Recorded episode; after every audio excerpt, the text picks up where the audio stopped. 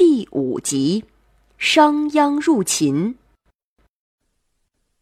商鞅是中国历史上著名的改革家，商鞅变法呀，不仅使秦国快速的崛起，也为日后秦始皇统一六国奠定了基础，对中国社会的发展有着深远的影响啊。但是商鞅呢，本人不是秦国人，也不叫商鞅。那么商鞅的本名叫什么呢？他原来是哪国人呢？他为什么会来到秦国？他又是如何获得秦国国君赏识的呢？嘿嘿，咱们书接前文，往下接着说。庞涓兵败自杀之后啊，魏国也从此一蹶不振了，丧失了战国首强的地位呀。与魏国形成鲜明对比的。是齐国和秦国的强大。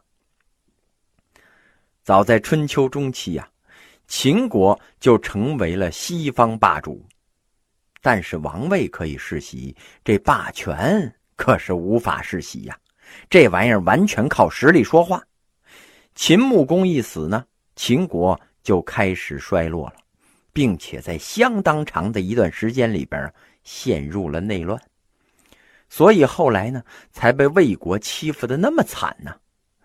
公元前三百六十一年，秦孝公继位，秦国呀已经快被中原诸侯给忘了，很多重要的国际会议呢都没有邀请秦国参加。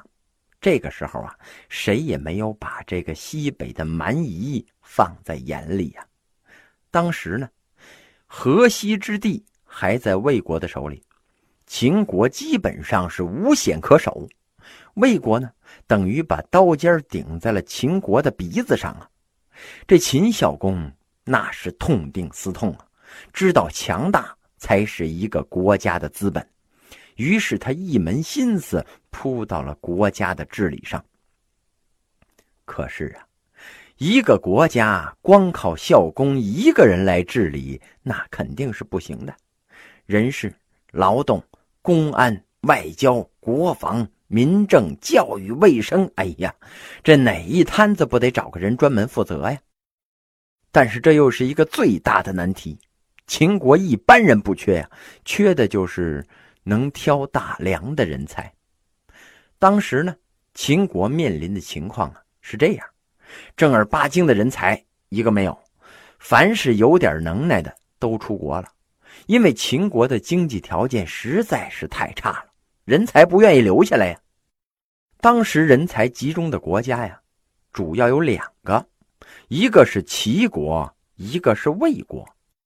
齐国呀，早些年就实行了人才引进的政策，还专门在国都的西边一个叫稷下的地方营造工事，招揽各国的人才呀。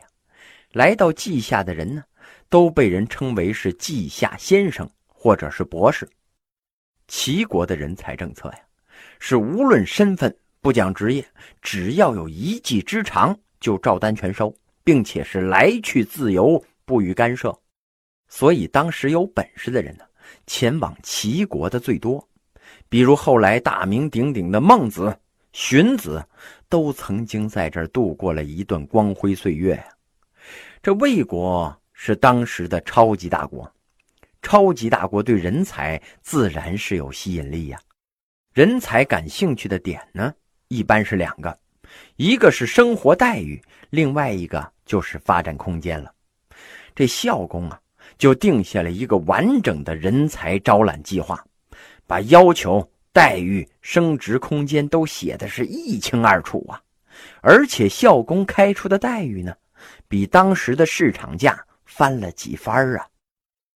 秦国呀，那是满怀诚意的招揽人才呀，表示任何一个有志于建设秦国的东西方人士，秦国呀都给予热烈的欢迎。秦孝公呢还放出话来，只要有人能让秦国强大，除了国君宝座，其他的要什么给什么。这样一来呢？前往秦国应聘的人那是越来越多了，特别是一些民间高手和在别的国家混得不如意的人呢，都带着各种各样的指导思想和发展规划，哎，投奔秦国了。于是呢，秦国今天来一个讲儒家仁政的，明天来一个讲墨家兼爱的，后天又来一个讲道法无为的，哎，搞得秦孝公那是应接不暇呀。为了替老大分忧啊。秦国又开设了专门的机构，负责招待有志之士，让大家先来这里报道，然后呢，按照程序一步一步的面试筛选。可是过了几个月呀，这秦孝公依然没有发现自己需要的人才，这件事儿啊，让他是相当的焦虑呀。就在秦孝公啊为顶尖人才的缺乏头疼不已的时候。一个魏国青年怀揣着建功立业的梦想，踏上了西行入秦之路。当时啊，谁也没有想到，正是这个青年的西行，引领了战国历史出现了一个崭新的发展趋势啊！这名青年呢，当时的名字叫公孙鞅，因为他是魏国宗室的旁支。有着贵族血统啊，所以呢，他也被称为魏鞅，他就是日后大名鼎鼎的商鞅啊。商鞅最擅长的呀是法家学说，他原来在这魏国打工啊，老板呢是魏国的相国公叔痤，这公叔痤呀非常赏识商鞅啊，让他当相国府的大管家。这商鞅理财能力呀那是一流的。把这相国家里边的财务管理的是井井有条啊，一直到这公叔痤去世。这公叔痤临死之前呢，魏惠王前来探病，他一看哟，这老头快不行了，就想让他推荐一个接班人。这魏惠王对这个公叔痤说呀：“呃，您老哪天要是一不小心归西了，这国家大事儿应该交给谁处理呢？”公叔痤说呀。哎，陈府中啊，这商鞅是一个奇才呀，您应该把国家大事交给他呀。这魏惠王听了之后啊，沉默不语，心里边在权衡这老头的判断，他准不准呢？这公叔痤一看，哎，这魏惠王不说话，就以为呀，他不想用商鞅。赶紧又补充了一句：“啊，哎，您要是不用商鞅，就干脆把他杀掉，千万不要让他去其他国家呀。”这魏惠王一听啊，心想：这什么意思呀？一会儿让我重用，一会儿又让我杀掉，看来这老相国真的是病糊涂了呀。于是这魏惠王跟公叔痤又寒暄了几句之后，就离开了。这魏惠王啊，他是闷闷不乐的离开了相府。公叔痤呢，以为他准备去杀掉商鞅，于是啊，赶紧派人找商鞅啊，一本正经的把刚才的事儿呢跟他讲了一遍，然后说呀：“啊，呃，我建议大王把你杀掉，是为国尽忠。我告诉你这件事儿呢，是略尽人意，你呀，赶紧逃命吧。”听到这话的商鞅啊。心里边估计呢，就俩字儿，哪俩字儿啊？嘿，呵呵。